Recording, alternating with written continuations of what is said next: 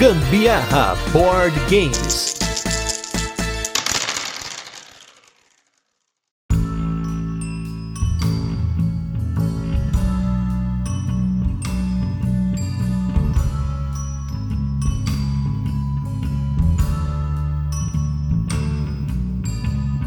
Procurar por temas nesse podcast é uma tarefa que a gente faz toda semana, mas o jogo de tabuleiro até onde o tema importa. Eu sou Gustavo Lopes e hoje você está no Rodada dos Ouvintes, que é um programa no qual os nossos apoiadores do Catarse ligam aqui pra gente para conversar um pouquinho sobre os assuntos que a gente coloca aqui e para me acompanhar, para verificar com vocês aí até onde os temas nos jogos de tabuleiro importam. Estou com ela, minha companheira de podcast, Carolina Guzmão. Eu, mais uma vez, estou por aqui. Vamos ver o que que essa galera de hoje. Já tô sabendo que tem bastante áudio que o pessoal enviou. Achei legal isso. Pessoal dando a opinião sobre qual é a importância dos temas e até onde isso daí realmente é válido a gente levar em consideração na hora de pensar em um jogo. Eu acho que depende. Vamos ver aí se a galera acha que depende, se a galera acha que importa. E hoje não vai ser em ordem alfabética. Eu tentei organizar aqui os nossos ligadores para um, ter uma pauta um pouco mais direcionada. Então vamos começar já com Abimael, que vai abrir esse episódio comentando aí até onde o tema importa para ele.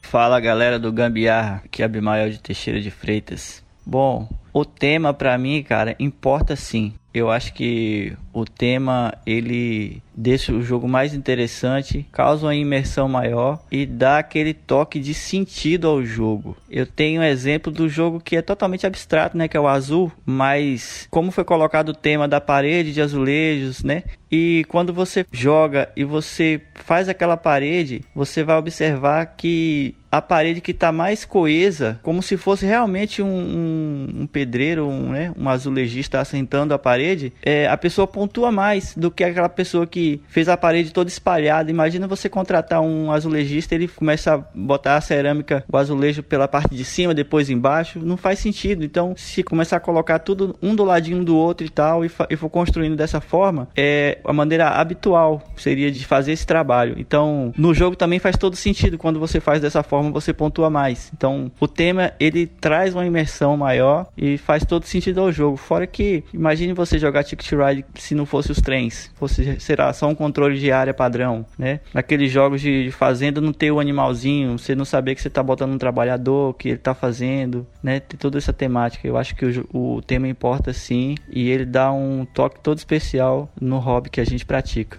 Então, nosso primeiro comentário aqui do Abimael foi bem interessante. Ele já abriu aqui comentando que ele acha que o tema importa sim. E ele deu aqui como argumentos que o jogo se torna mais interessante, faz mais sentido e traz bastante imersão. Eu acho que essa palavra imersão vai ser bastante repetida aqui hoje. E eu acho que ela vai depender muito do tipo do jogo. Apesar de que o Abimael conseguiu dar um exemplo aí de um jogo que é um jogo abstrato, mas que o tema dele faz sentido, que é o azul. E realmente, quando você termina, você tem aquela parede azul azulejada, que fica muito bonita, mas a grande sacada do jogo é você conseguir fazer essa sinergia entre as peças que você vai colocando, né, os azulejinhos que você vai colocando e não jogando a esmo. Então, eu acho que no caso de alguns jogos que são um pouco mais abstratos, quando você vai explicar o jogo, ele tendo um sentido, até é mais fácil da pessoa pegar do que se a gente falasse que era só colocar pecinhas, né? Com certeza o Abimael trouxe um exemplo incrível de um jogo abstrato que, com o tema ele dá um sentido muito brilhoso até, né? Eu acho que eu acrescento para mim um que também traz muito sentido é o cálico, né? Aquele esquema de você construir ali uma colchinha para os seus gatos poderem deitar em cima. Aquilo ali para mim é incrível. A ideia da, da, de você costurar uma colcha para mim, poxa vida, aquilo abriu muito para mim. O jogo fez muito mais sentido e, e desencadeou um carinho tão grande por mim, principalmente por causa do tema e não exclusivamente por conta do jogo em si. Outro jogo jogo que é um exemplo do jogo abstrato que ele traz essa beleza no tema na mesa que é um pouco parecido com o sentido do azul é o Sagrada, que eu já perdi mais de uma partida porque eu queria deixar a minha janelosa lá todo bonita, meu vitral bonito, mas não é isso que dá ponto também no jogo. Aí vai um contrassenso, né? Porque muitas vezes você deixar um buraco no tabuleiro pode fazer sentido ao invés de você pegar um dado que não vai acrescentar em nada ali. Vai depender também muito do jogo, mas teve uma partida especificamente que eu acabei pegando um dado só para deixar certinho ali a minha janela e eu podia ter feito um movimento melhor, que eu não pegaria aquele dado, faria uma outra coisa lá, reordenaria, né, a janela ali e ficaria melhor. Mas são exemplos aí de jogos abstratos, né? O conceito de abstração é algo que a gente vai discutir aqui em algum momento, porque é importante a gente falar sobre isso. A abstração ela tá não só ligada ao fato dos jogos ter uma jogabilidade abstrata, mas também o quanto o tema é abstraído do jogo. E acho que hoje vamos falar bastante dessa parte do tema em si e até como o Carol falou, né, no caso do Cálico. Se o Cálico não fosse um jogo de gatos, talvez a gente não acessaria ele. Acho que o próximo ligador aqui de hoje, que é o Diego Antunes, tem uma experiência muito grande de ter sido puxado para muitos jogos por conta dos temas dos jogos. Ele é lá do esporte na mesa. Então, como vocês sabem, ele vai falar de esporte aqui. Então, eu não tô nem dando spoiler, né? Porque é meio óbvio. Saiu o Diego Antunes, esporte na mesa, a gente já sabe o que que vem por aí.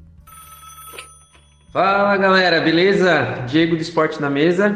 Como é que eu vou falar até onde o tema importa, né? Sou muito suspeito para falar sobre, mas foram os temas que me levaram a querer conhecer mais sobre os jogos tabuleiro também. Então, importa muito, na minha opinião. E eu acho que os temas são possíveis portas de entrada. A gente fala muito de jogo de entrada, de gateway e tudo mais. Eu vejo que o tema ele é mais fundamental do que todos, todas essas questões de mecânica, de formatos, que foi algo que me atraiu. Comecei com Flame Rouge e fui atrás de temáticas de, de esporte. Hoje eu tenho uma coleção, tenho esporte na mesa. Comecei a desenvolver jogos por causa disso, porque quando eu procurei não encontrava tema, é, jogos com, espor, com os esportes que eu queria. Então eu tô com vários jogos aí em desenvolvimento de vários esportes diferentes. E então importa, na minha opinião, importa muito, mas não é isso que vai deixar, não vai ser importante para eu recusar um jogo também.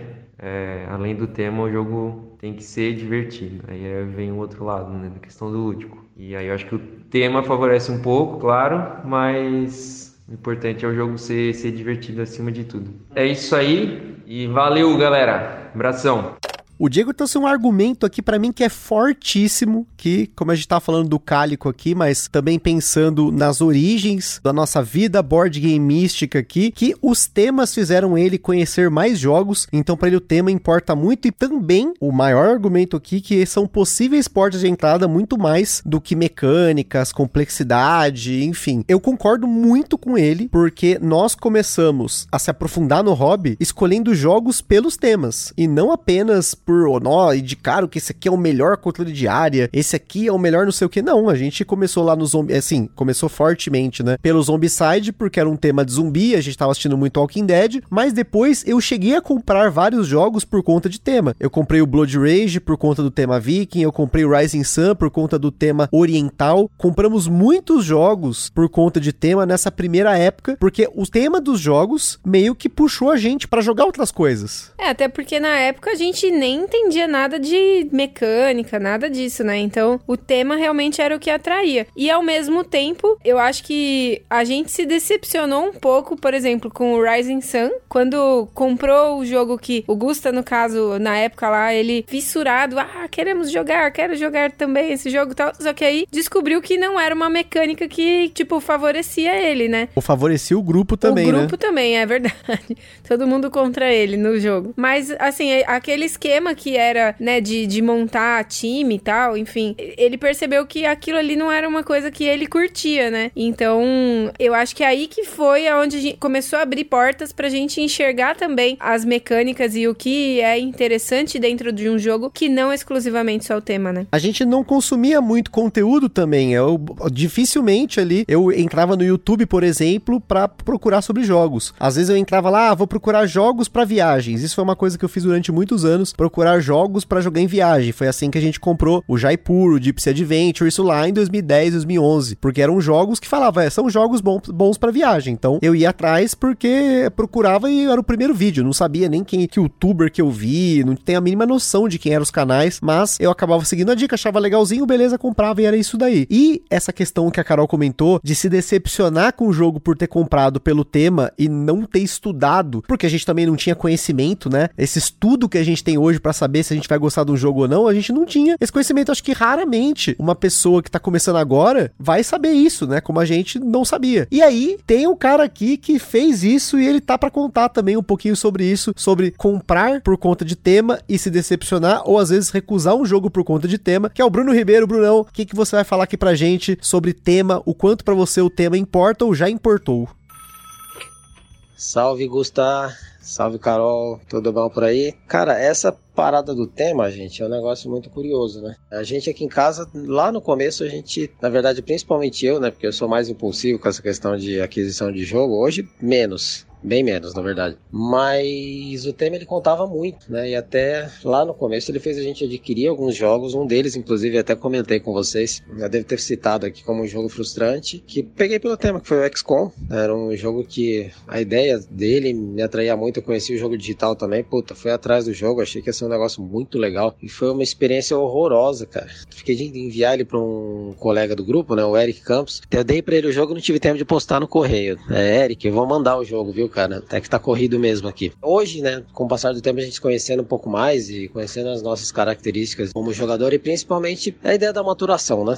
E aí, hoje, o tema muitas vezes é mais uma ferramenta, por exemplo, de exclusão de jogos. E aí eu cito como exemplo o Porto Rico, né, o Secret Hitler, e alguns outros jogos. Eu não vou ficar falando todos os nomes, mas Porto Rico é um jogo, por exemplo, que a gente se interessou em algum dado momento, né? Principalmente pela história do jogo, pelo peso que ele tem no, na história do, dos jogos de tabuleiro, e uma amiga minha tinha esse jogo, né? Ela tinha esse jogo e ela sempre falava pra gente jogar, e eu tinha muita vontade de jogar ele. Eu já tava começando a olhar mais pros jogos, e aí calhou de eu ir ver o tema do jogo um dia, é, já tinha furado algumas vezes de conseguir ir lá por conta de compromisso, e aí o dia que eu pensei em ir, fui ver o tema, cara, do jogo, isso foi me puxando pros fóruns de discussão, eu fui olhar é, a questão dos colonos, dos escravos, aquilo me incomodou de uma maneira bizarra, assim, e, enfim, perdi o interesse em jogá-lo, e a partir do momento isso foi uma coisa que foi aumentando em mim, assim, né? O, o, tema como às vezes um objeto de recusa ou com uma ferramenta de exclusão de jogos de interesse. O tema ele sempre me chamou a atenção, continua chamando, então é uma coisa que me chama a atenção nos jogos. O Sleeping Gods, por exemplo, da Conclave, ele tem um tema que eu achei sensacional, mas eu não vou pegar, principalmente por conta da, da dinâmica dele de campanha. E é, hoje em dia essas coisas eu estudo mais sobre isso e vejo que tem coisas que na minha dinâmica hoje de vida, na nossa rotina, com filho, com tudo mais, não, não são coisas que são mais factíveis pra gente. Então o tema ele tem uma relevância muito grande. É hoje um pouco menos, mas ele ainda é uma ferramenta de corte para muitos jogos para mim, assim como é uma ferramenta de interesse, né, que me desperta interesse em outros jogos também. Acho que é difícil desvincular, né? É hoje em dia outras coisas contam também, mas o tema ainda tem um peso muito grande. Vocês verem, eu compacto completamente aí com o que o Bruno comentou em relação a comprar pelo tema e depois acabar caindo em algumas ciladas. A gente fez isso incontáveis vezes, eu acho, no começo, não apenas pelo tema, mas pela arte também. Às vezes o jogo é bonito e aí você vê um, né, nossa, que caramba, né, que da hora, tal, e aí na hora de comprar, na hora de jogar, acabou não curtindo tanto o jogo. Teve vários jogos que por várias vezes eu quase comprei por conta de ter visto tema, né? Não sei o que. Teve um jogo lá que era o For Gods, que eu sempre via na Livraria Cultura. Eu, Nossa, que jogo bonito, a capa, tal, o desenho. E aí, quando eu pesquisava sobre o jogo, péssimos reviews, o, a jogabilidade era muito esquisita. E isso me freou muito. Foi aí que eu comecei a entender também que arte e tema não faziam os jogos. E sim todo o conjunto da obra, da experiência e de tudo mais, né? Então, eu comecei a entender melhor o meu gosto quando eu parei de olhar muito pro tema, não ser seduzido demais mais pelo tema e sim procurando por jogos que pareciam interessantes. Eu concordo totalmente com o que o Bruno trouxe. Agora, em contrapartida, eu tenho uma experiência que eu, eu para mim, assim, faz muito sentido. Eu vi o jogo, eu curti o jogo pela, pela. Realmente porque eu achei ele muito bonito, muito ousado, diferente do que eu já tinha tido contato. E a história dele, o tema todo, para mim também fez muito sentido, que casou bastante, né? E no caso é o jogo Gloom, que é aquelas cartas transparentes, a história da. Claro, a, a questão do jogo ser engraçado, né? Aquela, aquelas mortes engraçadas tal. Eu achei o jogo muito legal e eu, a princípio, eu gostei e, do jogo e me atraiu por conta do dele ser bonito. E eu, tipo, não entendia realmente, eu não sabia direito do que se tratava. Eu assisti um jogo do, do Boards and Burgers, que era onde ele, o Diego falava um pouco do jogo ali, mostrava principalmente as cartas, mas eu não sabia exatamente do que se tratava, como jogava, mas por ele ser bonito, eu gostei e falei, eu preciso desse. eu achei ele muito legal e, e hoje eu sou muito feliz com ele, eu gosto demais de jogar Gloom. Eu já tenho que tomar muito cuidado com o jogo de miniatura, eu tenho, assim, bastante tendência de me encantar por bonequinhos, desde criança eu gostava de comprar bonequinho não em 99 e desmontava meus bonecos, desmontava, arrancava pedaço de um, colocava no outro. Então quando o jogo tem miniatura, eu fico meio assim, sabe? Às vezes é uma miniatura furreca, mas eles, sabe, aquilo me chama atenção, mas assim como o Bruno, eu tenho tomado cuidado com isso, né? E sobre a parte do tema como forma de exclusão, hoje não tem praticamente nada assim que eu não jogaria. A gente pode falar depois mais um pouco sobre temas polêmicos, temas mais complicados, mas eu só não curto muito jogos com temática western, né? De faroeste. Eu não gosto muito de faroeste, eu não gosto de filmes de faroeste, eu não gosto de jogos, de séries, tipo Red Dead Redemption, essas coisas assim. Western Legend são jogos que digital ou analógico, eles não me atraem. Eu não gosto, sim, mas jogaria. Tanto que joguei aquele uh, The Few and Cursed, que também é um jogo que tem uma temática meio faroeste, mas assim, se eu tiver que comprar, eu não vou comprar, eu não, não curto. É, o, a gente jogou também o Chaparral, né? E, e, verdade, foi, e foi legal, foi um, um jogo que a gente curtiu aqui. Mas é uma temática que realmente, assim, não me apetece. Agora, tem muitas temáticas que me apetece. Aí, a gente fez também já um episódio aqui do Rodada dos Ouvintes sobre a, os temas preferidos da galera, né, e tudo mais, então não vou entrar muito nisso. Mas tem uma coisa que eu gosto muito de, nos jogos, é quando quando ele traz um tema histórico e você se sente engajado em aprender mais sobre isso. E agora tem um áudio genial aqui do Tony que pegou os jogos e uniu essa parte do conhecimento para ser uma isca para jogar com a filha. Olha só, ele já me contou essa história e aí hoje ele vai contar para vocês. Fala Gusta, Carol, tudo bem? Aqui é o Tony de Curitiba. Um abraço aos amigos gambiarristas. E falando sobre o tema, esse é um aspecto que eu considero muito relevante nos board games, por uma série de fatores. Desde aquele impacto inicial que o jogo te causa, quando você nem conhece as mecânicas ainda, mas o tema já te pega, né? Por exemplo, exemplos recentes aqui, o Lacrimosa, né? Você poder participar da composição da última obra de Mozart, ou o Virtu, que você vai participar ali de conflitos na, na, na região da Itália, e assim por diante. Eu acho que todo mundo vai ter um exemplo de algum jogo que só pelo tema já lhe chamou muita atenção. E eu acho que o tema realmente ajuda muito a gente a, a emergir naquele universo e realmente se perder durante uma, uma, uma sessão de, de, jogo. Eu, inclusive, eu sou um daqueles que gosta muito de ler manual, que também me ajuda nessa imersão. E quem acaba lendo manual, bastante manual, acaba explicando bastante jogo. E muitas vezes é muito comum, quando eu vou explicar um jogo, eu pesquisar aquele período histórico, pesquisar sobre aquele mundo, aquele universo fictício, aquela mitologia sobre a qual o jogo se baseia, para trazer esses elementos na hora da explicação, porque eu acho que isso agrega na experiência dos jogadores que vão compor a mesa. Eu acho bacana isso. E agora, mais recentemente, até achei bem interessante, até um, um, um exemplo que aconteceu aqui em casa, que vocês, né, quem acompanha o cast aqui sabe que eu jogo muito com minha filha, a Maria, que inclusive é uma das arquirrivais aí do, do Gusta, aí no, tem uma rivalidade grande, né, Gusta, no Cascadia. Tava ela estudando história, aí ela,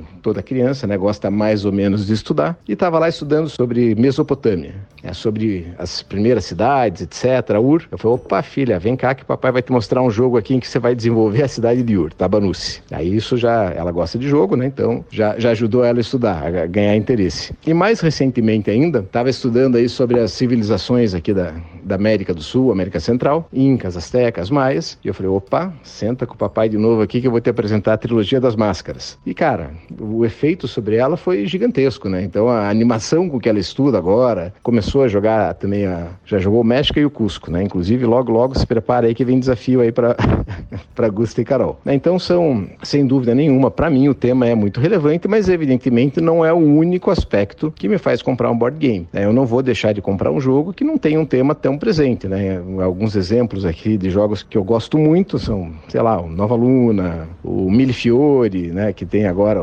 tem um tema ali, mas né, dá para dizer que não tem, e Azul. Então tem uma série de jogos que são muito muito abstratos que não, não são igualmente bons. Tá? Mas realmente, quando você consegue casar a mecânica com o tema e com a produção, ainda realmente eu acho que aí você tenha o combo imbatível. Então era isso, gente. Um abração para vocês e até a próxima.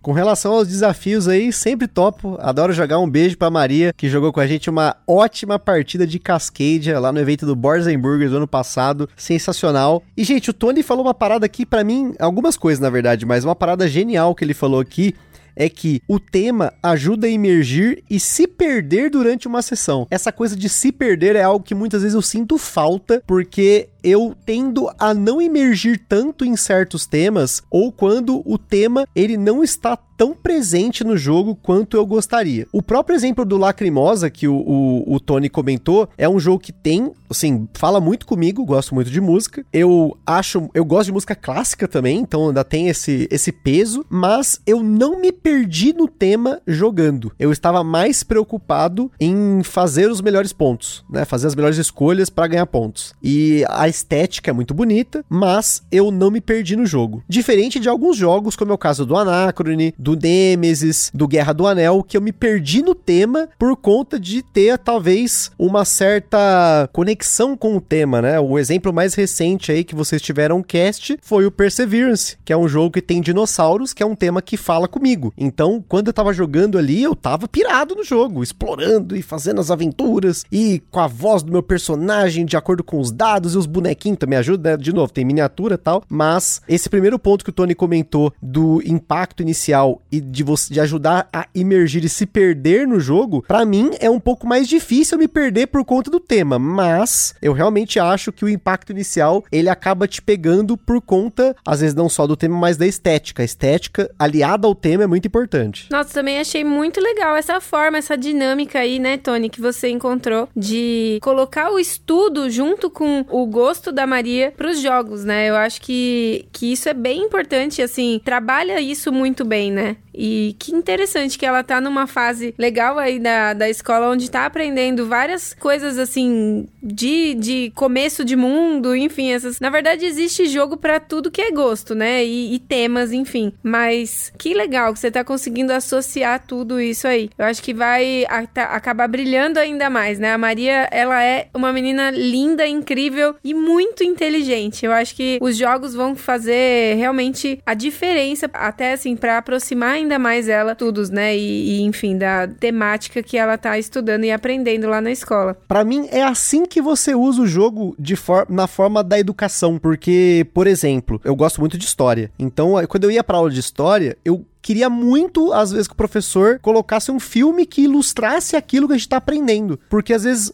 o filme pode não ter uma parte educacional, o filme não tá te ensinando o que aconteceu, ou às vezes ele tá só com um pequeno recorte, mas só de você conseguir associar visualmente aquilo que tá acontecendo, que você tá tentando aprender, muda muito. Então, o caso aí da cidade de Ur com o Tabanuzi. Por mais que o Tabanuzi não seja um jogo para você aprender sobre a cidade de Ur, você consegue ver aquilo esteticamente e acaba despertando mais interesse, porque você tá aprendendo sobre uma coisa, aí você joga um jogo sobre isso, aí você jogou um jogo sobre isso, o que, que você quer? Você quer aprender mais sobre isso, é circular. Eu tenho a maior vontade de ter mais wargames, mas eu sei que é um gênero complicado. Mas eles têm temas de recortes da história que eu e a Carol gostamos. Então talvez, se fossem jogos mais tranquilos, fizesse mais sentido. Mas um exemplo de um jogo que eu comprei por conta desse recorte histórico ser interessante para mim foi o Virzin das Volk, que é um jogo que fala sobre a parte política entre a Alemanha Oriental e Ocidental no pós-guerra no pós-segunda guerra mundial, que é um, uma parte da, da Alemanha, da história da Alemanha que eu acho muito interessante eu tenho vários filmes sobre isso, já assisti vários deles, mas jogar aquilo para mim foi muito legal. Por mais que a gente só tenha jogado uma vez e você ter o mapa, é um negócio mais macro, mas ainda assim pelas cartas tem eventos e você fala, caramba, né, tem tudo ali ilustrado, dá vontade de você voltar a estudar isso. Então, essa sacada aí do Tony para mim é genial. Muito bom. Então, aí, com certeza o tema faz bastante diferença, né? Com certeza e você que tá nos ouvindo pode pensar nisso no futuro. Você que tá querendo aquela desculpa para comprar aquele euro que tá meio caro, mas tem um tema maneiro, que tem uma cidade que tá perto.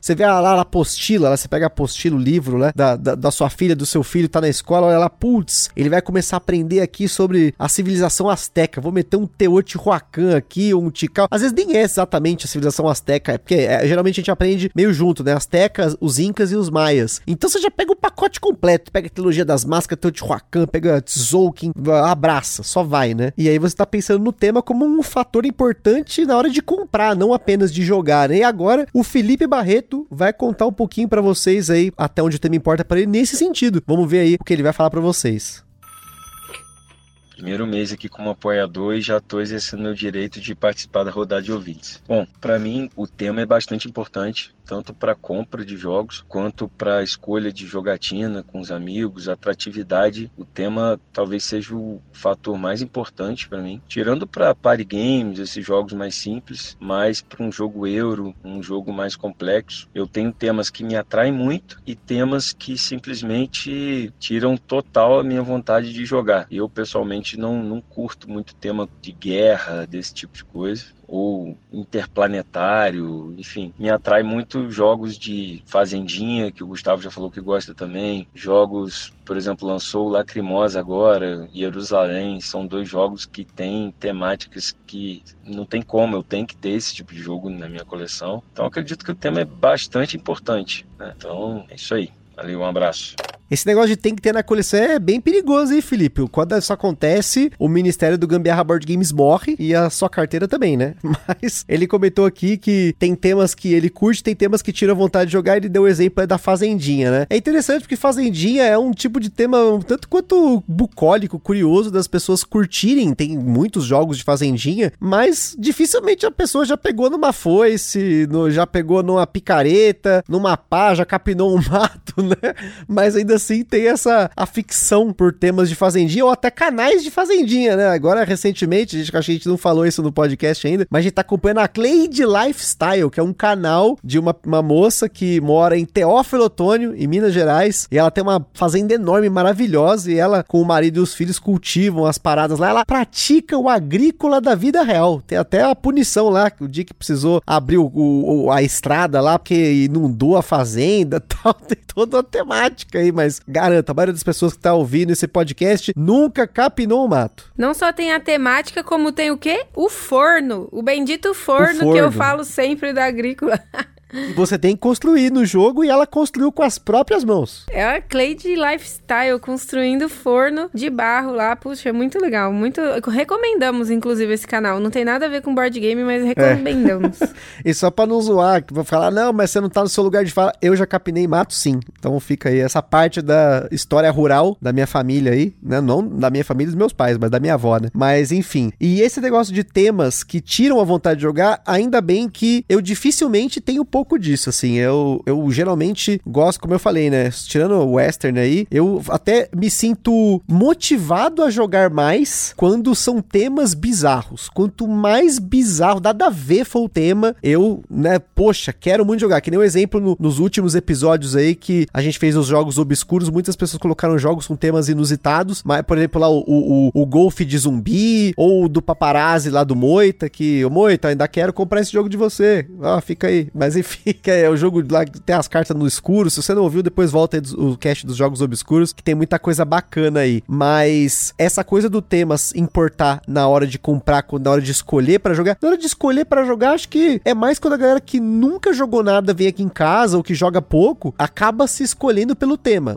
Só que muitas vezes eu tenho que falar, ó, esse aqui é um pouco mais complexo. Acho melhor pegar outro jogo, porque assim, por mais que a gente não pode subestimar ninguém na hora de jogar, a gente sabe que são poucas pessoas que vão aguentar uma partida de Great Western Trail, quatro pessoas, por exemplo, né? É, eu, eu sou bem perigosa para falar sobre isso, porque ver o, o jogo, assim, muitas vezes o, a capa do jogo me atrai, teoricamente, pelo tema que ele tá me mostrando, Se me apresentando. Gato, né? Nossa senhora. Assim, por exemplo, o Rush MD pra mim é a maior do, do, das questões, né? Eu, tanto que comprei expansões e afins, porque, sério, é um tema que me atrai, apesar de ser o que eu vivo diariamente diariamente, assim, claro que não, né? Eu não trabalho em pronto-socorro, mas essa rotina de, de trabalho em saúde me faz gostar do tema. Sabe lá o porquê. Eu, eu deveria querer fugir disso, né? No meu tempo vago, mas gosto muito do tema. Então, isso me atraiu. Agora, outro que, poxa vida, me, me pega muito porque eu sempre amei pássaros é o Wingspan. Eu amo pássaros.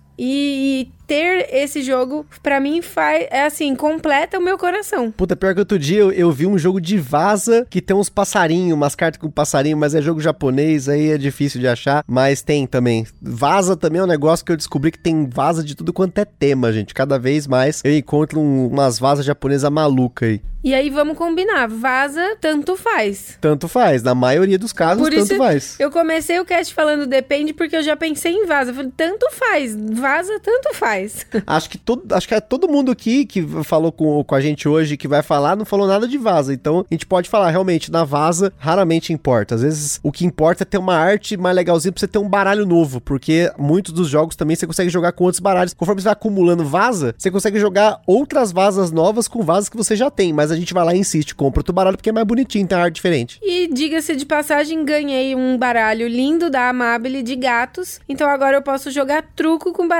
de gatos. Quem quer? E aí a Carol, quando a gente foi lá no Cartapaluz, escolheu vários jogos só porque tinha gato na capa. Se era bom ou não, fica aí E essa... me lasquei, porque um deles era péssimo. Pois é, né? Mas Acontece, né? E agora, seguindo aqui, mais um nosso apoiador vai chegar aqui pra falar com a gente, o Francisco Lucas. Vamos ver aí, o Francisco, ele começou... A gente tá chegando no espectro do depende. A gente começou com a galera que o tema importa muito, mais ou menos. Agora, estamos chegando nessa parte do espectro. Segundo ele, é 7,5 pra importar. Então, vocês vão entender por que 7,5.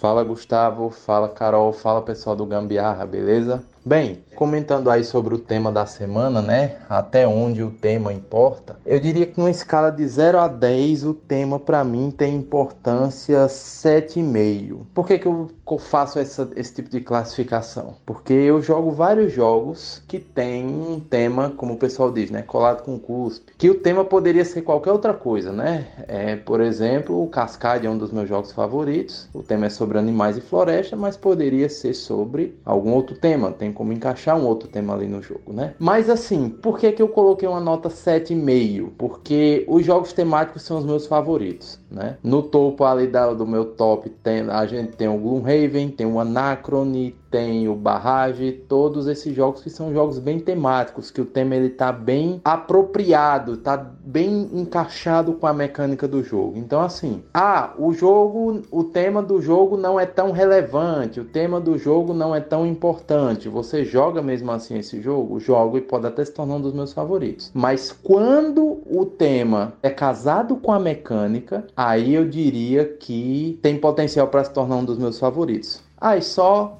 fazer um pequeno destaque ao final, né? Que assim, o tema ele tem sua importância no prazer de jogar, mas eu também queria mencionar, né, fazer um, uma pequena menção honrosa aqui no final, não menosprezando a importância do tema, mas para não me delongar muito, acredito que vocês vão se delongar isso melhor durante o podcast. É preciso saber tratar certos temas durante os jogos. Acho que foi, acho que essa isso que eu vou mencionar, né, vocês já até comentaram em alguns outros episódios, né? Por exemplo, existem alguns temas polêmicos, temas controversos que dá para abordar, né? Inclusive teve jogos aí recentemente que um deles até teve uma reimplementação, acredito que seja até um do, dos favoritos do Gustavo, né, por conta do design e tal. Teve uma reimplementação justamente porque o jogo original tem um tema um pouco controverso, né? Então assim, Dá para abordar esses temas? Dá, mas é preciso saber abordar. E aí entra a minha opinião, né? A depender de como esse tema é abordado, eu posso até deixar de comprar o jogo. Já teve jogos que eu deixei de comprar porque o tema era mal trabalhado, porque o tema não era, não tinha aquele disclaimer no manual, e isso acaba sendo nocivo para o jogo e para a comunidade enquanto o jogo enquanto objeto cultural, né? É complicado tratar certos temas e é preciso ter uma determinada sutileza e eu diria que até uma consciência histórica ao tratar alguns temas dentro dos jogos, né? Tem que saber abordar, tá certo? Então, eu queria fazer esses, essas duas colocações, minha opinião pessoal sobre os jogos, né? Quando o tema é importante ou não para mim, e sobre determinados temas é preciso saber abordar, senão o jogo de tabuleiro nunca vai deixar de ser um mero jogo para se tornar um, um objeto da cultura da nossa sociedade. Abraço, tchau, tchau. Sobre essa parte que o Francisco comentou sobre os temas mais polêmicos, controversos ou mesmo mal trabalhados, eu geralmente estou no meio termo para esses casos, porque nós abordamos vários jogos aqui que eu tenho muitas ressalvas sobre o tema, como ele foi abordado. Alguns deles aí é o exemplo do Porto Rico ou também o Vossa Excelência, que são jogos que eles têm alguma coisa que me incomoda no tema, né? O Mombasa também é um outro exemplo, né, que o Francisco comentou, não é um dos meus favoritos, mas eu gosto do jogo, mas eu entendo que ele tem problemas. E por mais que ele tenha sido pioneiro aí em colocar disclaimer no manual para explicar que ele deve, não estava querendo exaltar aquela cultura, aí cai muito no que a gente fala sobre a narrativa do jogo, né? Por onde que o jogo navega, o que, que ele representa, o que, que ele tá explicando para você que quando você faz, você ganha pontos de vitória ou você é melhor sucedido no jogo. Então eu jogo, mas eu acabo criticando e eu acabo tendo isso em mente. Quando eu vou explicar, quando eu vou colocar no tema a galera, porque normalmente eu sou a pessoa que explico, e quando eu explico, eu sempre tento ilustrar o tema por mais irrelevante que ele seja no jogo. Por mais seja uma linha que foi colocada no começo do manual para ilustrar o jogo, eu ainda assim vou lá e coloco. Quem jogou, por exemplo, com a gente lá no Carta Paluz, nossos amigos lá, se a vaza tinha algum teminha que seja ali alguma coisinha, eu ia lá e colocava e explicava, né? Um exemplo lá foi o Muscle Trick, que é um jogo sobre poses no Mr. Olympia Olímpia, né? Poses de fisiculturismo. E para mim tem o tema. É uma vaza, inclusive, que tem um pouquinho de tema aí, né? E eu coloquei isso na explicação, por mais que era só falar, ah, são cards de 1 a 10, 4 nap, tem o verso, não sei o que, podia simplesmente chegar nisso, mas eu acabo trabalhando o tema. Então, se o tema tem alguma coisa que eu acho que é controverso, que é polêmico, que é errado, seja o designer do jogo que tem algum problema, ou se é o tema que tem algum problema, eu faço questão de ressaltar, mas dificilmente eu deixo de jogar. É, de deixar de jogar, acho que a gente não teve nenhuma situação aqui aqui, né? Mas realmente tem temas que me incomodam bastante, assim. Esse, eu acho que o do Porto Rico para mim é o é o must, assim. Outros que eu já falei isso, mas acabo que jogo e, e pratico, não posso negar. Mas jogo de fazendinha onde eu tenho que ficar matando os animais. Nossa, eu, eu ia falar isso. eu tenho um pouco de dificuldade com isso. Um outro também, não que me faz mal, mas poxa, eu fico meio reflexiva. É o Village, né? Onde você tá lá, você mata seus familiares familiares para você poder dar sequência nas suas ações e melhorar as suas ações lá. Enfim, você vai para um mortuário, né? Então, mas não que, que seja. A gente sabe tudo, né? O fim da vida tá aí, mas acontece que é meio, meio mórbido. Mais mórbido que o Gloom não tem, que você tá tentando planejar as melhores mortes dos seus personagens. Sim, mas aí é, é de uma forma grotesca, engraçada, diferente do. Né? É, diferente do Village, né? E falando nessa coisa da imersão do tema e quando isso importa, a Lívia vai vir aqui para falar para vocês até onde o tema importa para ela, nesse sentido de que tem jogos que a mecânica é mais importante que o tema, mas tem jogos que o tema é mais importante que a mecânica. Vamos ver aí. Na verdade, uma galera pensa assim, eu também penso um pouco sobre isso, mas a gente vai colocar diversos pontos de vista nesse sentido. Tá percebendo que você tá dando spoiler de todos os áudios? É porque assim, é, é porque falarem. a gente já combinou. Aí eu, a pessoa fica na linha. Aí, ó, você vai falar sobre isso, beleza, beleza. Aí eu já faço esse gancho para que a pauta seja fluida. É o flow. Do, do cast. Mas você deu a nota que o Francisco deu. mas, mas fez sentido. Vamos lá, Lívia, vamos lá. Liga aí, liga ali. Liga, liga, liga, liga, liga, liga. E aí, pessoal do Gambiarra, aqui é Lívia Loureiro. Vão respondendo aí a questão da rodada do ouvinte sobre até onde importa o tema de um jogo. Eu acredito que a resposta é depende. Depende do estilo do jogo. Se você estiver jogando um jogo de fazendinha, um jogo euro, um jogo abstrato, a mecânica é mais importante que o tema. É ela que vai trazer a imersão. Aí eu posso citar jogos do Feld, jogos do Rosenberg, Azul, toda a série Azul, Cálico. São jogos em que a mecânica mecânica se sobrepõe ao tema. Agora, se nós estivermos falando de jogos que tem aquela pitada do RPG, assim como são os jogos Dungeon Crawler, eles são completamente dependentes do tema, porque a imersão ela vem do tema e não da mecânica. Você vai passar horas a fio jogando um jogo onde você vai vivenciar uma história e você tem que gostar muito daquele tema, daquela história que vai se desenvolver, daquela narrativa, senão do contrário, você não vai ter vontade de jogar. E aí eu posso citar jogos como Mansions of Madness, o Jornadas na Terra-média do Senhor dos Anéis, né? Os jogos do Star Wars, o Imperial Assault e o maravilhoso Nemesis. E digo mais, o Nemesis ele cria uma narrativa sozinho, assim, ó. Você vai jogando, a história vai se criando, é uma coisa maravilhosa. Obrigado aí pela oportunidade de participar da rodada do ouvinte e eu fico por aqui, pessoal. Um grande abraço.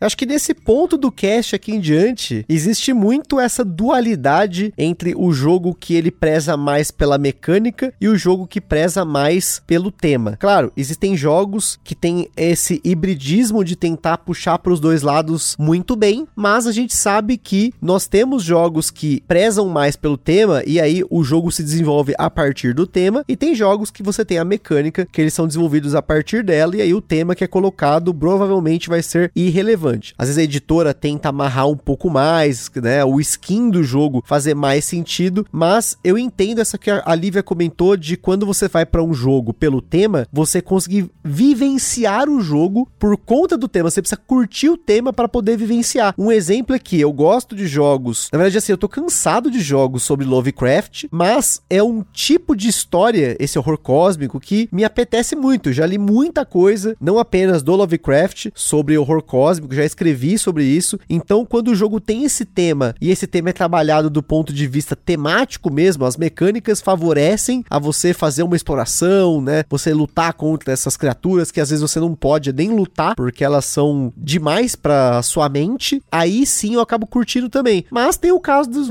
que ela comentou dos jogos do, do Uwe Rosenberg, do Feld, por exemplo, um Castles of Burgundy. Castles of Burgundy, por mais que eles tentaram fazer aquela edição lá super trabalhada, é qualquer coisa, é um monte de pecinha que você vai colocando ali, mas o puzzle, resolver o, o quebra-cabeça é mais importante do que você vivenciar que você está construindo lá o seu principado. E tanto faz, né, na verdade mesmo. O Castles of Burgundy é um exemplo bem legal mesmo que você achou aí para falar sobre isso, porque a minha intenção real ali é fazer um, um, um tamanho suficiente para eu conseguir pegar primeiro aquele ponto maior de determinado terreno, né? Eu acho que esse daí é, é, é foco principal é pontuação. Igual ela falou, o Nemesis é uma ideia muito oposta disso, né? É um tema que é, assim, faz total sentido com o que você vai fazendo todo o jogo, do que você vai trabalhando dentro do jogo, né? E realmente ele cria a, a própria narrativa. Isso é muito legal. Isso acaba até dividindo um pouco como a gente procura os jogos. Eu acho que o Luiz Balduino, que vai falar aqui na sequência, ele fala um pouco sobre isso também. Sobre como a gente divide muitas vezes a hora de procurar por um jogo que ele é mecanicamente resolvido do que um e também em outros momentos de procurar jogos que eles são tematicamente bem resolvidos. Salve Gustavo e Carol, aqui é Luiz Antônio Balduino do Rio de Janeiro falando sobre tema, se tema importa em board game. Bem, como um bom robista, né, eu costumo dividir a minha coleção. E com relação ao tema, praticamente eu divido a minha coleção em dois: os jogos onde o tema importa e os jogos onde os temas não importam. Nos jogos que o tema não importa, são basicamente os jogos em que, para mim, o desafio é o puzzle, né? É como vencer o jogo. Basicamente euros, né? Euros onde você só tem que jogar, não existe nenhuma relação entre uma partida e outra. Para mim, o tema é apenas uma alegoria. É legal quando o tema está relacionado com as mecânicas, mas no final não faz muita diferença para mim. Do outro lado, eu tenho jogos que contam histórias, né? São jogos onde o tema faz todo sentido. Mansions of Madness 2, Sleeping Gods e SS Vanguard são jogos que contam uma história, onde cada partida está relacionada com a anterior e com a próxima. Nesses, se não houver tema, não há jogo. Inclusive, esse tipo de jogo, a mecânica normalmente é até bem simplória, não tem muito desafio. A única exceção talvez seja o, o Gloomhaven, que eu não, sei bem onde colocar, porque apesar dele ter uma história bem forte, se você for parar para ver, cada cenário é um puzzle. E no final do cenário, dependendo de como você foi, você basicamente vai ter que decidir para onde você vai na história. E o que isso vai fazer com a história é apenas limitar outros cenários. É verdade que ele tem uma história, a história é bem interessante, mas talvez o, o seja justamente aquele jogo que ficaria no meio entre os dois. Mas é isso. Para mim, nos jogos euros, o tema é completamente irrelevante. Para jogos que tem história, tem campanha, aí sim, o tema faz todo sentido. Espero ter contribuído aí com a discussão. Um abraço. E essa parte dos jogos de campanha volta naquilo que o Bruno Ribeiro falou lá no começo, que, por exemplo, o caso do Sleeping Gods, que é um jogo que provavelmente a gente vai cobrir aqui no podcast, vai ser uma exceção, porque a gente não costuma cobrir jogos de campanha, mas ele tem uma aventura que me atrai, porque ele tem uma aventura que também tem ali um, um certo puzzle. E o que o, o, o Luiz comentou sobre o tema ser uma alegoria é muito importante, porque muitas vezes o tema é uma alegoria só, ele é só um pano de fundo para que você possa curtir o jogo, né? Um exemplo aí de um euro que tem um pano de fundo interessante, que também é, é às vezes é relevante, mas a gente acaba curtindo é o Wiki. O Wiki, o Bitoku, são jogos que tem esse tema oriental, às vezes de fantasia oriental, que tem um, um pano de fundo ali só para ser uma alegoria aquilo que você tá fazendo, mas eles são bons jogos e tá tudo certo. Então tem, de novo, a estética, ela tá para mim muitas vezes ligada. Então por saber que é um euro e aí o euro, o tema não importa tanto, eu procuro jogos que a estética do jogo faça sentido para mim. Um jogo bonito, que nem a Carol sempre fala aqui. Tipo Agra, né? Com certeza. Tipo Agra, né? Ele é um euraço maravilhoso que é maravilhoso. Ainda que o Agra, eu acho que boa parte do jogo você tem as mecânicas ligadas à proposta dele de você entregar os presentes pro Akbar. E aí você tem lá os a galerinha que tá subindo o rio. E aí depois, conforme você vai entregando coisas para essa galera, você vai descendo o rio, você vai poder acessar mais pessoas. Tem a sua fazendinha ali que você faz a sua gestão e tal. Mas ele também tem esses quebra-cabeças que o Luiz comentou que são interessantes. Né? O desafio é o quebra-cabeça. Enquanto que nos jogos que contam uma história, você tem partidas, por exemplo, relacionadas, se o tema não amarra isso, ou às vezes ele fica até um pouco em cima do muro, você não aproveita nenhum nem outro. Claro, tem jogos como o caso que ele comentou, Gloomhaven. Quando a gente jogou o Gloomhaven Jaws of the Lion, eu achei que sim, ele resolveu a parte do puzzle e a parte né, do tema de forma legal, só que a gente acabou não jogando mais e acabou vendendo também o jogo, porque o jogo de campanha aqui em casa tá fadado a dar errado. Mas eu ainda tenho esperanças que a gente consiga pelo menos um. E aí, em seguida, aí, o Rogério também tem mais ou menos essa mesma opinião do que eu, até da galera aqui, né, sobre como é imprescindível o tema para os jogos que são mais temáticos, mas para os euros aí, tanto faz. Fala pessoal do Gambiarra, que é Rogério de Contagem, Minas Gerais. Eu acho que o tema imprescindível é muito importante quando a gente vai jogar aquele Ameri, aquele jogo que você vai ficar horas imerso dentro daquele mundo, né? Eu gosto muito do Nemesis, do Tainted Grail, e aí o tema é imprescindível, muda completamente a experiência. Mas quando você vai jogar um euro, quando o tema bate com a mecânica, é legal, é muito bom. Mas se o tema não bate com a mecânica e a mecânica é boa, eu acho que o jogo flui muito bem e o tema não fica tão imprescindível assim. É isso aí, galera. Um abraço. Acho legal que a maioria da galera aí tá falando sobre o Nemesis, né? Não é à toa aí que o Nemesis é um jogo maravilhoso. Quem jogou, e dificilmente alguém que jogou não curtiu. Mas se você não curtiu, você pode ter aí todo o seu direito de estar tá errado. Mas enfim, essa coisa que o Rogério comentou, né? Quando bate é legal, mas quando não bate, mas a mecânica é bacana, também é legal, faz sentido para mim. A gente tem vários jogos aqui que são bons euros, mas o tema tanto faz, né? Por exemplo aí, o Keilos. O Keilos é um jogo que eu acho acho animal, mas é um genérico de fantasia ali, de criação de castelo. É nem de fantasia, né? De fazer castelinho, construir coisa. Tipo, é qualquer coisa. Podia ser construindo coisa em Marte, construindo na Lua, construindo, sei lá, você podia fazer o jogo do Elon Musk ali, que daria na mesma. É que se for ver, a maioria dos euros tem mecânicas muito parecidas. Então, tipo, meio que tanto faz o tema, assim, não sei. Eu tenho um pouco dessa impressão, né? Que você tem mecânicas muito similares dentro do, do, do mundo dos euros. E aí eu acho que acaba que colar uma, um tema ali que talvez a ordem com que você vai ter que desenvolver as ações ele na, na, e as mecânicas propostas, se fizer um pouco mais de sentido um tema ou outro, acabam que decidem assim. Tenho às vezes essa impressão. É porque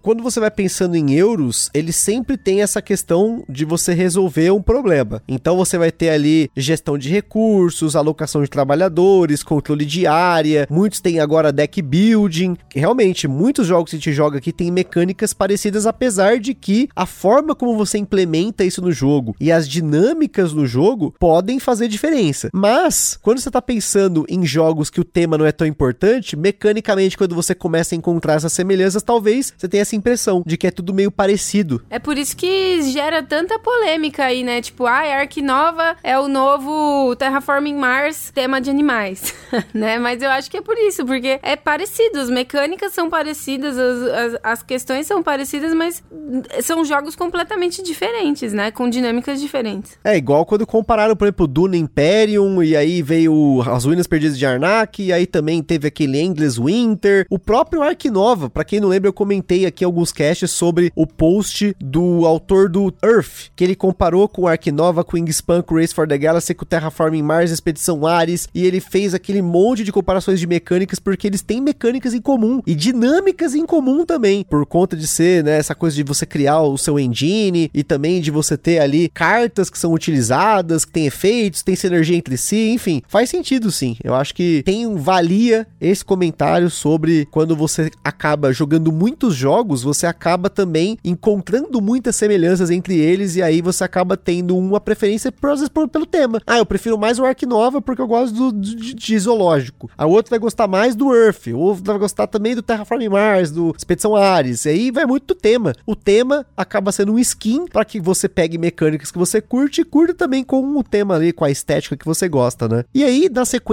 aqui, nós temos aqui o nosso correspondente internacional, Jorge Oliveira. Jorge, lá nos Estados Unidos, será que lá nos Estados Unidos o tema importa ou não? Olá, Gustavo Carol, Jorge Oliveira, falando do Texas, nos Estados Unidos. Então, na minha opinião, o tema tem três objetivos, digamos assim. O primeiro é que, quando ele é bem feito, eu acho que ele ajuda bastante a você entender as mecânicas do jogo, ajuda bastante a você se lembrar das regras. Um exemplo é o meu, meu jogo top 1, que é o On Mars, ou qualquer outro jogo do Vital Lacerda, na verdade. Você sente esse tema forte. E acaba que é, o tema explica a maioria das mecânicas, e mesmo quando passo meses sem jogar é, algum jogo do Vital Lacerda, quando eu volto, eu não preciso revisar as regras é, completamente, porque a maioria delas você vai, é, baseado no tema, você acaba conseguindo inferir. Então, acho que esse tipo de tema é, me atrai bastante. O Vital começa sempre pelo tema, eu acho que é, isso é uma das razões pelas quais eu, eu consigo lembrar o, o, as regras depois. É, se você pegar um outro dos meus preferidos autores, que é o Feld, ele começa pela mecânica. Então, quando você vai ver o tema, normalmente é um tema que ele chama Pace It On, colocado por cima depois que o jogo foi acabado. Então, você não consegue linkar todas as mecânicas. Por exemplo, como é que você liga o rondel do Macau é,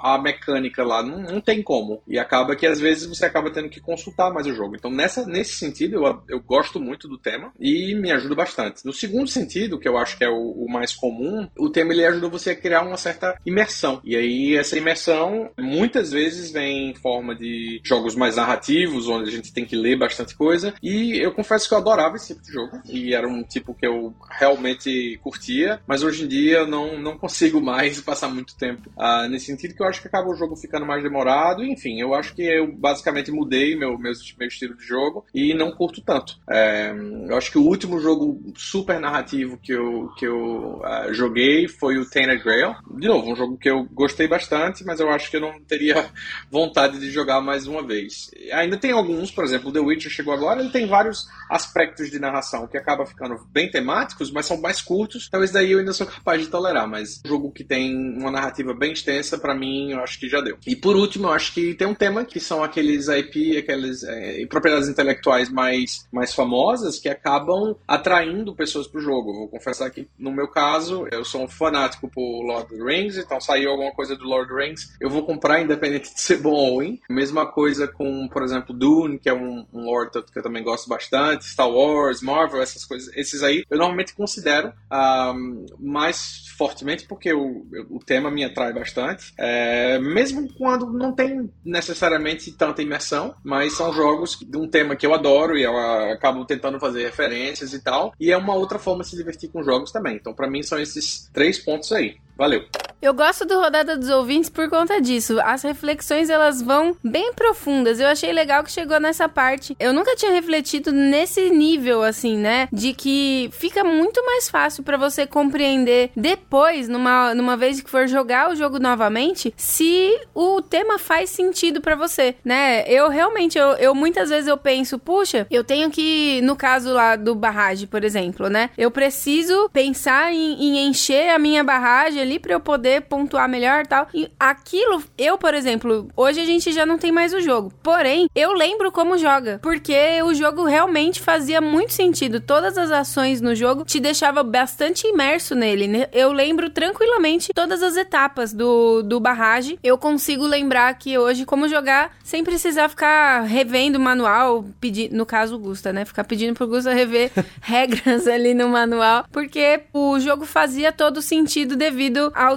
remeter bem isso pra mim. A- a- as ações me remetiam isso com muita facilidade. Imagina pra mim que tem que aprender tanto jogo, ensinar tanto jogo, quando o tema casa com as mecânicas, é muito mais fácil pra eu relembrar o jogo e explicar, né? Por exemplo, recentemente eu expliquei pela sei lá qual, qual vez o Rush MD. E pra mim é muito fácil explicar o Rush MD, porque ele faz muito sentido. Cada ala do hospital, a sua mecânica, o que você faz ali, tem total sentido. Então é muito fácil, apesar de ser um jogo que tem vários espaços de alocação, você tem várias interações entre cartas, tem que levar paciente de um lado pro outro. Pra mim, muito fácil. Um outro exemplo é o Catan. Catan é um jogo que ele tem uma- um certo nível de abstração, mas como o jogo ele acaba circulando entre você criar vilas, cidades, estradas e desenvolver, é muito mais simples pra mim quando eu consigo juntar isso dentro do tema ali que você tá desenvolvendo ali, colonizando Catan. Então, facilita muito pra mim. Agora, uma coisa que o Jorge comentou aqui, que também é um fraco meu, é sobre as propriedades intelectuais, né? Quando você tem, por exemplo, um jogo do The Office, um jogo do Parks and Recreation, um jogo do Battlestar Galactica, do Senhor dos Anéis, eu tenho fraco com isso. Senhor dos Anéis, do- dessas propriedades intelectuais, é o, o único que entrou aqui e eu tenho dificuldade em me controlar pra não comprar mais jogos, porque se dependesse eu já tinha comprado vários deles. Eu, a gente tem aqui hoje o Middle-earth Quest, o Busca pelo Anel e o Guerra do Anel, que são três jogos que Que eu tô vendendo. Mentira, tá vendo não? Eles contam a história, eles recontam, na verdade, aí você participa disso, recontando a história do Senhor dos Anéis. Mas eu sei que tem jogo do Hobbit, tem a Batalha pelos dos Cinco Exércitos, tem o Lord of the Rings lá, antigo do Nízia. Então eu me controlo, porque senão eu já tinha comprado tudo esse jogo aí do Senhor dos Anéis. Agora, se me aparecer um jogo da primeira era do Senhor dos Anéis, eu não vou nem olhar. Eu só. é, Olha só que louco, né? Eu não vou nem olhar a mecânica. Eu só vou comprar. Mas eu sei que é muito difícil por conta lá do Tolkien State e tal, mas eu sou muito fã dessa parte do Senhor dos Anéis, que é a- desde a criação da, da, da Terra-média até chegar realmente nos eventos do Senhor dos Anéis. Tem muita história muito boa aí no meio. Recomendo pra quem nunca leu procurar mais sobre isso aí. Mas você vê como que é. Não é à toa que a Galápagos tem um monte de jogo aí sendo lançado que são de propriedades intelectuais, porque são jogos que vão trazer pessoas pelo tema. A pessoa vê, putz, ó, teve o filme do Duna, jogo do Duna, Stranger Things, jogo do Stranger Things, jogo da Marvel, Marvel Zombies, Zumbi Marvel, pô, tem até HQ disso, né? Enfim. Então, o tema atrai a pessoa que vem de um mundo, de uma série, de um anel, One Piece. Porra, One Piece, gente.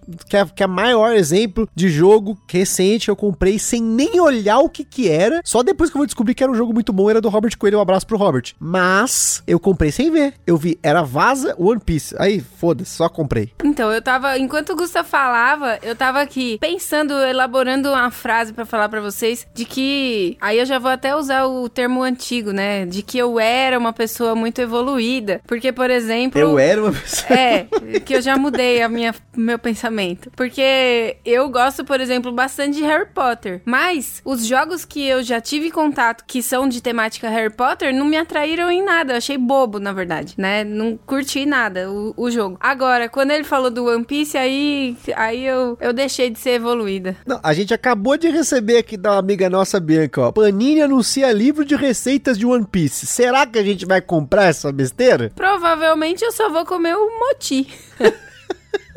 Mas, né, já você vê como que é na nossa cabeça, né? Um negócio que atrai, que acaba tendo essa sinergia com o que você gosta, dificilmente não te atrai, né? Por conta de ter o tema que você curte. E aí, seguindo aqui, agora vamos tentar trazer pro outro lado, né? Será que tem pessoas que acham que o tema é muito relativo, ou que ele tem pouca importância, ou que ele não tem importância? Vamos ver aí quem ainda tem pra mandar áudios aqui hoje pra gente falar com a gente, começando agora pela Amabile, Amabile, que é uma jogadora de euros, de vazas, de party games, de tudo um pouco. Rap uma- Salmon. Rap Salmo, né? É uma das embaixadoras mundiais do Rap Salmo. Vamos ver o que, que para ela, se o tema importa, até onde o tema importa pra ela.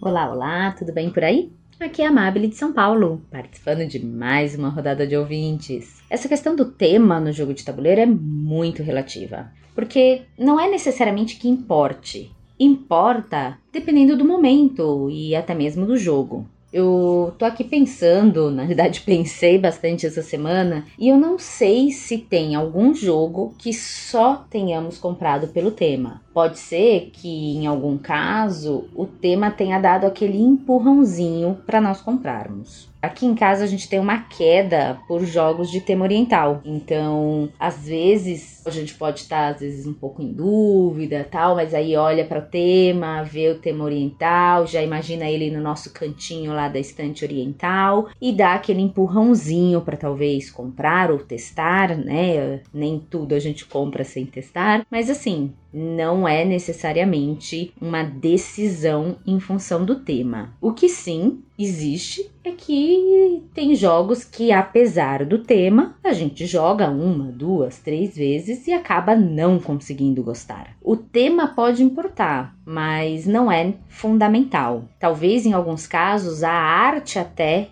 importe um pouco mais, ou não necessariamente importe, mas tenha um efeito maior. Everdell, por exemplo, nós compramos assim, de tanto ver imagens dele no Instagram, achar um jogo lindo visualmente e compramos sem nem ter ideia de como funcionava o jogo. Por sorte, foi um sucesso. Então eu acho que o tema pode importar, mas eu acho que ele tem outros fatores que colaboram. Às vezes ele vai ajudar como um critério de decisão. Se a mecânica é similar, se o jogo tem ali coisas que são parecidas, ou um feeling parecido, pode talvez acontecer de que o tema influencie numa compra. Mas eu acho que é isso, pessoal. Muito obrigada, um abraço e boa jogatina para todos que não amable para trazer um pouco de racionalidade para essa loucura de sair pegando o jogo por conta de tema. Uma coisa que ela falou aqui que me pesou muito aqui é quando, apesar do tema, você não curte o jogo. Isso é muito triste, gente. Quando você acaba não curtindo, às vezes não consumindo o jogo, apesar de ser um jogo com um tema bacana, né? Um exemplo para mim é o Ilha dos Dinossauros, que é um jogo que tem dinossauros, mas sempre que eu assisto vídeos do jogo, eu falo, hum, eu não, não curti, mas eu queria, mas não gostei. Aí fica nessa e no final eu acabo não, não acabei não comprando nem jogando, inclusive, o Ilha dos Dinossauros. Tem muitos outros casos, jogos de temática viking que eu acho legal, mas aí eu fico assim, ah, mas será, né? Parece meio bobo. Né? A vazinha do Hobbit, por exemplo, apesar de ser Hobbit, apesar de ser vaza, eu vi alguns vídeos na época que ele saiu, eu falei, hum, acho que não, né? Ainda esse aí é um que talvez, mas de novo, tá pesando mais pelo tema do que pelo jogo em si, né? Essa coisa de você ter um tema que te atrai, como por exemplo The Office, Parks and Recreation, tem vários jogos dessas séries. Quando eu olho o jogo me dá uma decepção, porque parece ser um jogo tão merda. E aí, geralmente é party games, é uns party game meio repetitivo, aí você fica, puta, mano, mas eu queria ter o jogo do The Office, mas aí não é legal, mas eu queria, mas não quero. É complicado isso, é um sentimento tão ju... é tão ruim assim, né? Quando você procura por um jogo de um tema e aí o, o tema é legal, mas o jogo é ruim. É, é, é um fica aquela sensação de não sabe como reagir, né? Por isso que a gente fala tanto do Ministério do Gambiarra. E a Amabile, eu até vou fazer aqui uma proposta de gravarmos a Amabile também falando sobre o Ministério do Gambiarra. A gente colocar, criar alguma outra frase aí para ela poder entrar na nossa vinheta. Olha aí, fazer uma, várias vinhetas é legal, hein? A galera que tá reclamando, ah, mesma vinheta todo episódio, quem sabe, hein? Essa é uma próxima inovação pra esse ano, hein? Esse ano, dizendo o ano corrente do Gambiarra, né? Aí, Amabile, estamos fazendo fazendo uma proposta ao vivo para você. Mas manteremos a do Rafa também, porque eu acho ela muito boa. E a da Amabile a gente acrescenta. Porque, o alterna também, né? Porque a gente sabe que a Amabile segue o Ministério do Gambiarra de vez em quando. É, quando foi pra Essen, nem um pouco, mas tudo bem. tudo bem. Aí, aí o Ministério do Gambiarra tá liberado quando você vai pra Essen, essas coisas assim, não tem muito o que fazer, né? Você tá no, Até porque Ministério do Gambiarra tá em português. Lá eles falam alemão. é outro. Lá eles seguem outras regras, né? Aí não tem problema. E você vê, a, a pegou uma parada, um gancho aí que eu já tinha falado sobre a arte, né? Que a arte também tem um efeito. E às vezes arte não é tema, é simplesmente arte, é simplesmente estética. Como por exemplo, nas vasas você tem baralhos maravilhosos, né? Um exemplo aí recente é o Aurum, que é uma vaza que não tem tema nenhum, mas tem umas cartas bonitas com os negócios do ouro lá e as luas tal, meio esotérico. Eu curto essas paradas também. Jogos japoneses geralmente tem uma estética também puxada para anime. Eu tenho a tendência de curtir, dependendo de como é o desenho ali, acabo curtindo ainda mais se for um negócio mais noventista, aí que me pega. Então, depende, né? É muito relativo, como a Mabili falou, depende do momento e do jogo. Então, também concordo com ela que para muitos dos jogos depende. E aí, seguindo aqui, finalmente ele que eu negligenciei áudios por três vezes seguidas e por isso na edição desse episódio vocês vão ouvir o, o é porque ele pediu música, né? Aquela história do pedir música do Fantástico. Eu deixei de colocar os áudios dele três vezes, então ele pôde pedir música. Então vai ter a música que ele quer aqui. Mas vamos com ele, Evo, grande Evo. Evo, para você, o tema importa? Você participar às vezes do Rodada dos Ouvintes quando eu esqueço seu áudio? Importa também? Espero que não, porque senão você vai ficar triste comigo. Mas vamos ver aí que hoje eu não esqueci de você. Hoje nada conspirou para que você não estivesse aqui. Fala, gambiarreiros. Aqui é o Evo de Maceió Alagoas e tô ligando aqui para conversarmos sobre o tema em board games. Eu reconheço que o tema tem uma grande importância e até algumas vezes me chama a atenção, principalmente os jogos com temas ligados à arquitetura ou urbanismo. Mas confesso que dois turnos depois eu já abstraí totalmente e nem percebo mais o tema dentro do jogo fico focando mais na dinâmica, ou como diz o Lucas Fratini, na narrativa que a partida cria com as interações entre os jogadores. Daí eu começo a arranjar nomes alternativos para componentes, os recursos viram, me dá um negócio aí vermelho, ou qualquer outra cor, e as criaturas viram demônios, eu fico brincando com Augustevo, né? Por aí vai. Mas em contraponto, quando eu vou explicar o jogo, eu gosto de usar a temática como plano de fundo e como referência para poder tentar dar mais sentido à explicação e fazer com que o pessoal entenda melhor como é que o jogo funciona, né? Aí, resumindo, o tema é importante, mas eu acabo esquecendo dele no decorrer do jogo. É isso aí, galera. Abração, Augusta, Carol e algum possível convidado. Até a próxima perfeita colocação do Evo. Você tá jogando e você muitas vezes esquece do tema. É o que eu falei do Lacrimosa, o sentimento que eu tive jogando Lacrimosa, jogando Bitoco, às vezes até jogando outros jogos que tem um pouquinho lá, tipo uns Teotihuacan da vida, Tzolk'in, uh, Tequeno, Golem, Marco Polo. Começa a jogar, eu tô pensando no, no, no puzzle, eu tô pensando, ai, vou viajar. Pô, eu quero ganhar ponto, quero fazer a melhor ação, eu quero ganhar. E aí, joguei, legal, isso na hora de explicar como eu Evo faz aí, eu também faço. Contextualizo, né? Trago a galera pro tema, mas depois, quando começa o jogo, a maioria dos casos, eu até tava falando lá no caso lá do, do quando a gente tava falando do Tony lá também, eu tenho dificuldade de voltar pro tema. Eu quero jogar. E aí, isso que me diverte também para muitos dos jogos né? Pra maioria, por sinal. Porque aqui a gente geralmente joga jogos família, euros médios, né? Vazas, é o que a gente mais joga. Não tem jogado tantos jogos que o tema puxa mais. Caramba, Evo, se eu fosse você, eu esculachava com o Gusta. Que história é essa? Três vezes? Aconteceu, gente. Três Falha vezes. nossa. Isso aí é um absurdo. Isso aí é, é quase. Autodenúncia. É quase receber mensagem no WhatsApp, visualizar e não, e não responder, hein? Mas isso acontece direto por. Eu já expliquei. Eu expliquei no outro cast, né? Do negócio do WhatsApp web que tira o tique da mensagem. Porque às vezes eu não leio a mensagem, eu deixo pra ler, eu vou, ah, beleza, eu já vi pela notificação o que, que é, aí e não leio. E aí a hora que eu quero responder a mensagem e ler de novo, eu perdi. Eu tenho que ficar voltando, gente. É, é foda, é complicado. WhatsApp, eu queria voltar pro Telegram, mas o Telegram quase ninguém usa. Aí complica a minha vida também. Pior, caraca. Mas agora me fez entender o porquê que você gosta de brass. Porque tanto faz, né? Então, se é bonito, se é feio, se tem tema, se não tem, tanto faz. Agora eu entendi porque não tem problema eu jogar brass. Pode continuar então. Agora fez todo sentido para mim. E fazendo sentido aqui, vamos fechar esse episódio com o Renan Marcel, que ele vai trazer inclusive reflexão para vocês aí. Vamos ver para ele o tema importa e o quão importa para ponto ele ter feito uma reflexão que a gente vai ter que fazer aqui na sequência.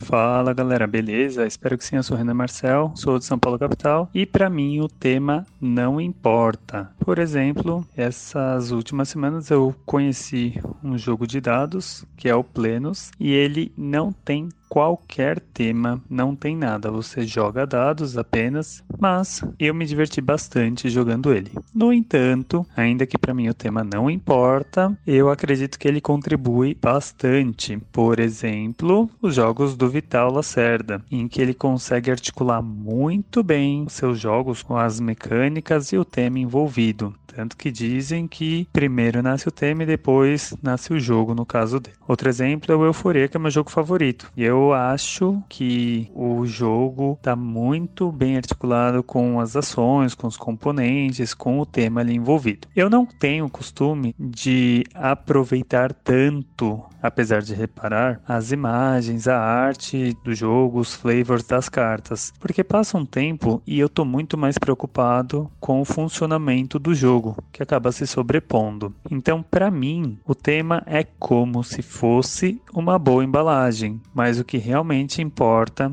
é o produto. E para finalizar, vou trazer aqui duas perguntas para vocês, que é: o que é um jogo temático? E isso se trata de uma ação que deve ser condizente com o tema ou se trata apenas de um cenário ali de fundo? Claro que pode ter qualquer outra interpretação. E a segunda pergunta é: o tema acontece de fora para dentro, o que seria uma imersão, ou de dentro para fora, o que seria ambientação? E pensando no tema, isso pode valer tanto para o jogo como a pessoa, sendo isso um ou outro, né, a referência. Foi isso, galera. Muito obrigado. Espero que vocês tenham aproveitado essas reflexões e bora jogar. Até mais.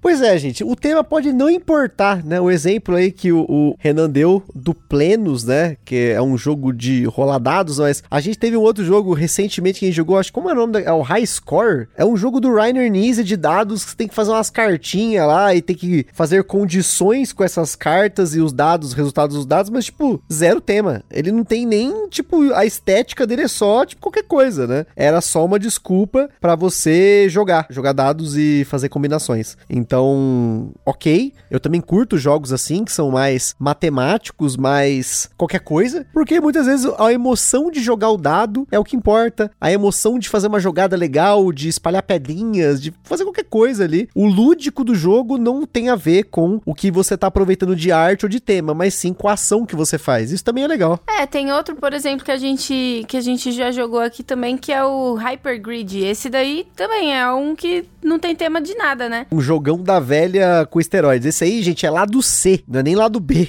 É um jogo bem desconhecido, por sinal. E tem também um que é do Thales, esse jogo que é o Dice Colors, que a gente já jogou ele algumas vezes. Já fizemos cast já também. Já fizemos cast, inclusive, é verdade. Nossa senhora, caramba. Quantos casts? Mil anos esse. Mil anos, esse é dos antigos. E também não tem tema e é só a emoção de jogar os dados e você conseguir atingir o que você precisa lá de objetivo. Mas realmente é, é isso para mim é, é, gostoso também. Não tem tema nenhum, mas atrai devido à mecânica, né? E é respondendo a perguntas. Primeiro respondendo a primeira pergunta aqui do Renan, o que é um jogo temático, né? Se trata de uma ação que deve ser condizente com o tema ou, ou um cenário. Para mim, um, pro jogo ser um jogo temático, o jogo que eu considero temático é o que você está fazendo no jogo tem total relação com o andamento e com a narrativa que ele propõe. Então, no caso do Nemesis, né, que a gente falou bastante aqui, o Nemesis é um jogo extremamente temático porque se eu estou andando do ponto A para o ponto B na nave, é porque eu quero fazer uma ação em uma outra sala. E essa sala ela tem ação e eu posso vasculhar essa sala e ela pode ter um perigo dentro dela. Eu tenho um alien que está tentando me matar, e eu estou tentando fugir e as ações que eu faço no jogo têm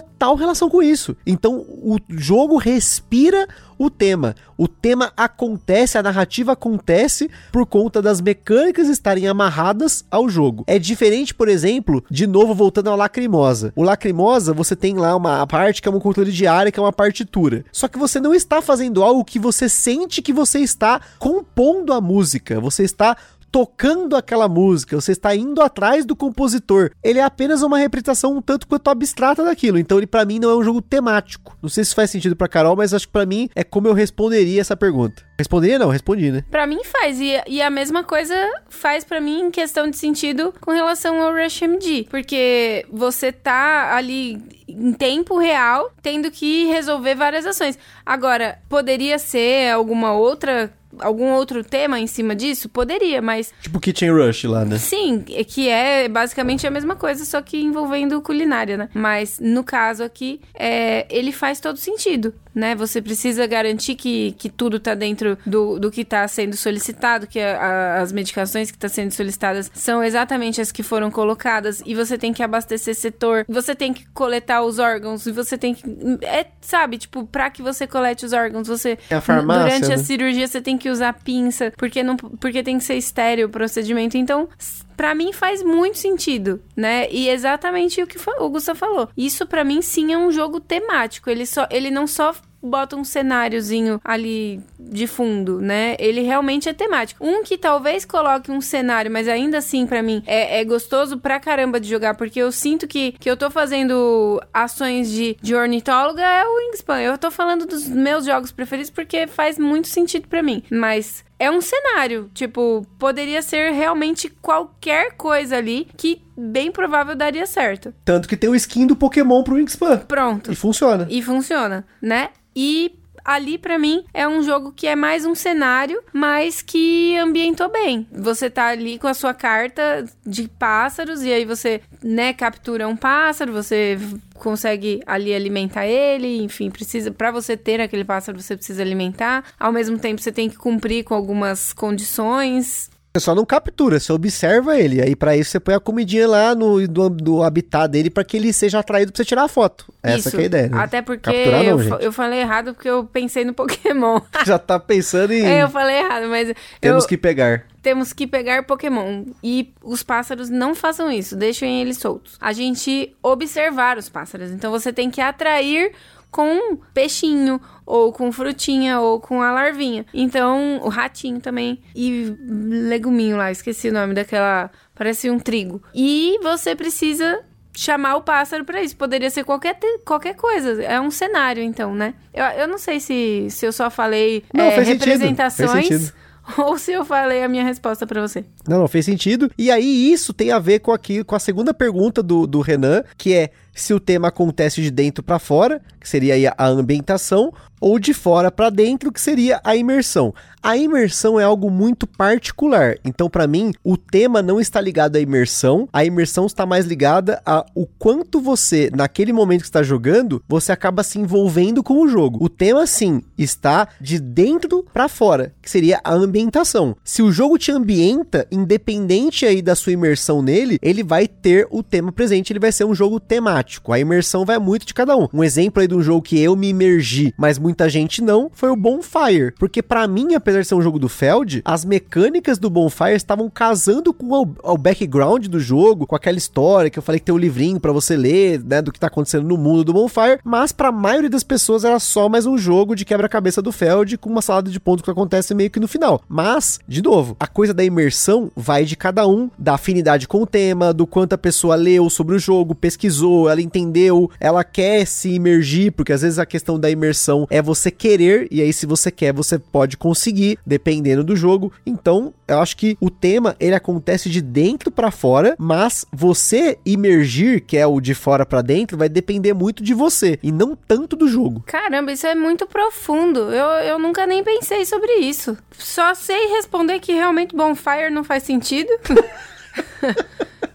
e que para mim a, a questão da imersão é muito do que de como a pessoa tá empenhada dentro daquele jogo, qual que é o, o real interesse da pessoa no momento, né? Às vezes sei lá, a pessoa pode não estar tá tão interessada naquela hora no jogo, por mais temático que ele seja, Verdade. mas a pessoa não vai conseguir se concentrar no, no tema em si e talvez não faça, nada faça sentido, né? E por mais temático que seja mesmo. Então, eu acho que o Bonfire não faz sentido. e com essa conclusão, que para mim faz e para não faz sentido, vocês ficam com um exemplo de jogo que o tema veio da pessoa que se imergiu nele e não exatamente do próprio jogo em si. Mas a gente teve muitos outros exemplos aí de jogos que são bem temáticos, que para todo mundo foi uma experiência genuinamente temática. Então, espero que tenham gostado desse episódio em que a gente falou bastante aqui sobre até onde o tema importa. E para você, importa, não não importa, depende, não depende. Comente aí na Ludopedia, no Spotify, converse com a gente aí para a gente seguir discutindo com vocês até onde o tema importa. Então é isso aí, pessoal. Tamo junto, aquele forte abraço e até a próxima. Falou, gente. Beijo, tchau.